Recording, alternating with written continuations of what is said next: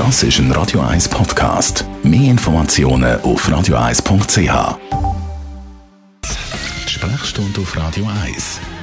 Seit einer Woche gibt es eine neue Abstandsregel in Sachen Corona. Nicht mehr zwei Meter Abstand, sondern anderthalb. Tröpfchen-Infektion heisst ja nach wie vor Hauptübertragungsweg vom Coronavirus. Merlin Guggenheim, Radio 1 Arzt. Was ist der aktuelle Stand bei dieser Tröpfchen-Infektion? Warum hat man jetzt eben vielleicht den Abstand verkürzt? Äh, da tobt ein heftiger Expertenstreit, der zeigt, wie wenig wir in gewissen Sachen wissen in Bezug auf das Virus, die Übertragung und, und so ein was sinnvoll ist und nicht. Es gibt eine Gruppe von Wissenschaftlern, einer von denen, der dazugehört, den man kennt, ist der Herr Drosten aus Deutschland, der sagt, das ist eine relativ so ein grobtropfige Aerosolgeschichte, wenn man das aushustet, man denkt vor allem aushusten, ähm, wenn es zu den Übertragung quasi über den Luftweg käme. Und weil das so ein bisschen gröber ist, falle ich das innerhalb von anderthalb bis zwei Meter auf den Boden. Und darum lange ich das als Abstand. Es gibt andere. Äh, es hat eine technische Studie gegeben aus, dem, aus quasi der ETH von Amerika, das ist das MIT, Massachusetts Institute of Technology, wo gesagt hat, wenn man das ausnüsst, dann fliegt das sieben bis acht Meter. Also sagen weder anderthalb noch zwei Meter genug. Und jetzt ist die Frage, äh, was soll man machen? Muss man auf Nummer sicher gehen und den Abstand ganz massiv ausweiten, was wirklich nicht realistisch ist, gar nicht für gar nichts? Ähm, oder stimmt das, was die anderen Experten sagen, dass, dass man das nicht ausnüsst, sondern aushustet und anderthalb bis zwei Meter würde lange? Also geht man jetzt einfach so einen Mittelweg ein bisschen.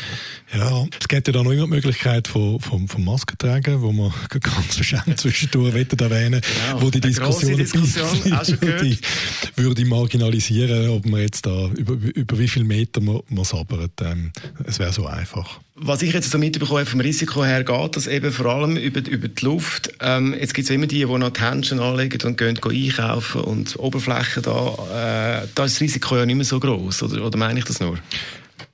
Das Virus kann, vor allem wenn es kühler ist, bis drei Stunden oder mehr auf äh, Oberflächen überleben, Türgriff, Computertastaturen und so weiter. Und von dort her ist, wenn man jetzt so etwas anlangt und sich nachher in die Nase grübelt oder, oder ins Maul langt oder in die Augen, eine Übertragung absolut möglich. Darum ist es wichtig, dass man die Oberfläche putzt und die Händehygiene ähm, beachtet.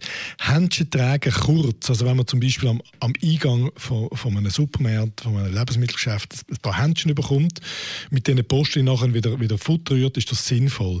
Es gibt aber Leute, die tragen die nach dem Motto «Nach mir die Sintflut» oder «Ich trage sie auf den ganzen Tag» und, äh, und, und putzt man dafür die Hände. Also die Oberfläche von diesen Händchen ist grusig. Also die Leute, die tapen dann mit diesen Händchen, nachdem sie einen Tag lang rumgelaufen sind, im Lebensmittelgeschäft alles an. Oder wo dann die anderen, die keine Händchen anhaben, exponiert sind. Das ist eine Katastrophe und gehört in meinen Augen verboten. Das ist unanständig und egoistisch. Ich habe mir da ein bisschen Rage geredet, ich weiß, aber das ist mir ganz ja. wichtig.